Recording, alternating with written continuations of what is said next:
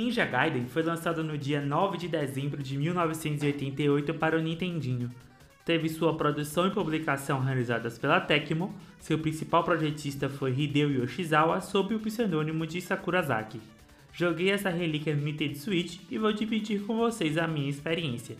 Sejam bem-vindos ao Potato Cast, o podcast do Potato Blues sobre jogos e cultura popular.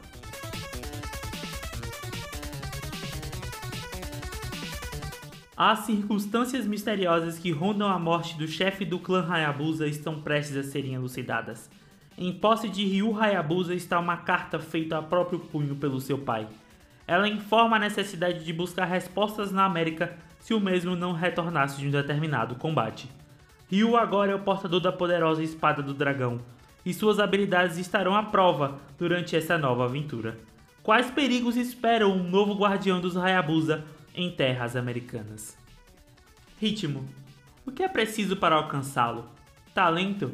Repetição? Empenho? Não te trarei respostas hoje. Mas como a lambada mortal, Ninja Gaiden se constrói nesses termos, responsáveis por tomar violentamente a sanidade do jogador através de níveis extremos na sua precisão desafiadora. A composição dessa obra é interessante. Um jogo de plataforma com visão lateral enraizado em uma trilha sonora competente ao ser um dos ditadores da cadência alucinante de cada um dos atos da aventura. A busca pela batida perfeita ocorrerá em seis atos que podem ser compactados em dois grupos distintos: Jalapeno, capaz de abrigar os quatro primeiros níveis, e Carolina Reaper, lar dos dois últimos. Dos atos 1 a 4 estamos diante de uma experiência desafiadora, mas com um brilhantismo de ser gratificante o ritmo rapidamente será capaz de moldar o jogador rumo ao triunfo. Ryu é um ninja com toda a pompa. Sua agilidade é soberana nos anos 80. Subir e saltar entre objetos, usar jutsus e itens especiais, e sua postura de caça são mecânicas dignas do portador da espada do dragão.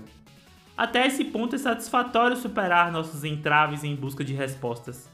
Mas o pico de esperança é apenas a estrada para uma queda livre mediada pelo desespero. Os dois últimos atos são mais desequilibrados do que um elefante e um gafanhoto brincando em uma gangorra construída entre placas tectônicas. A frustração sequestra e mantém refém qualquer sensação de recompensa. Tudo é levado ao limite, com níveis acelerados e ritmicidade cruel. Mas um fator é fundamental: a progressão de dificuldade dos checkpoints. Cada ato apresenta um certo número de telas de cenário, até o encontro com o chefe do nível. Dos atos 1 a 4, a maioria dos checkpoints são fixados no início de cada tela, mas isso progride, e enquanto o ato 5 faz o jogador retornar algumas telas, o último nível transporta o jogador ao princípio do ato e faz com que seja necessário superar todas as complicadas telas e não ser derrotado por nenhum dos desagradáveis três chefes finais. Apesar de apresentar uma história recheada de clichês, a Tecmo traz uma tecnologia incomum nos anos 80. Cinemáticas impressionantes que contavam com movimentação labial e mudanças de enquadramento. Ninja Gaiden é desafiador e gratificante em parte de sua experiência, mas todo o percurso do final do jogo é digno dos momentos mais complicados dos jogos eletrônicos. Sendo um jogo que se destaca até os dias atuais por sua extrema dificuldade, é recomendado para os amantes de experiências apimentadas.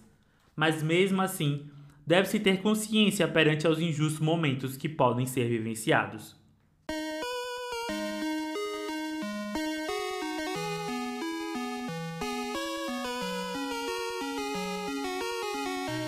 Fala meu povo! E assim terminamos mais um episódio do Potato Cash. Vocês me encontram no Instagram e no Twitter como Potato Blues. E até a semana que vem.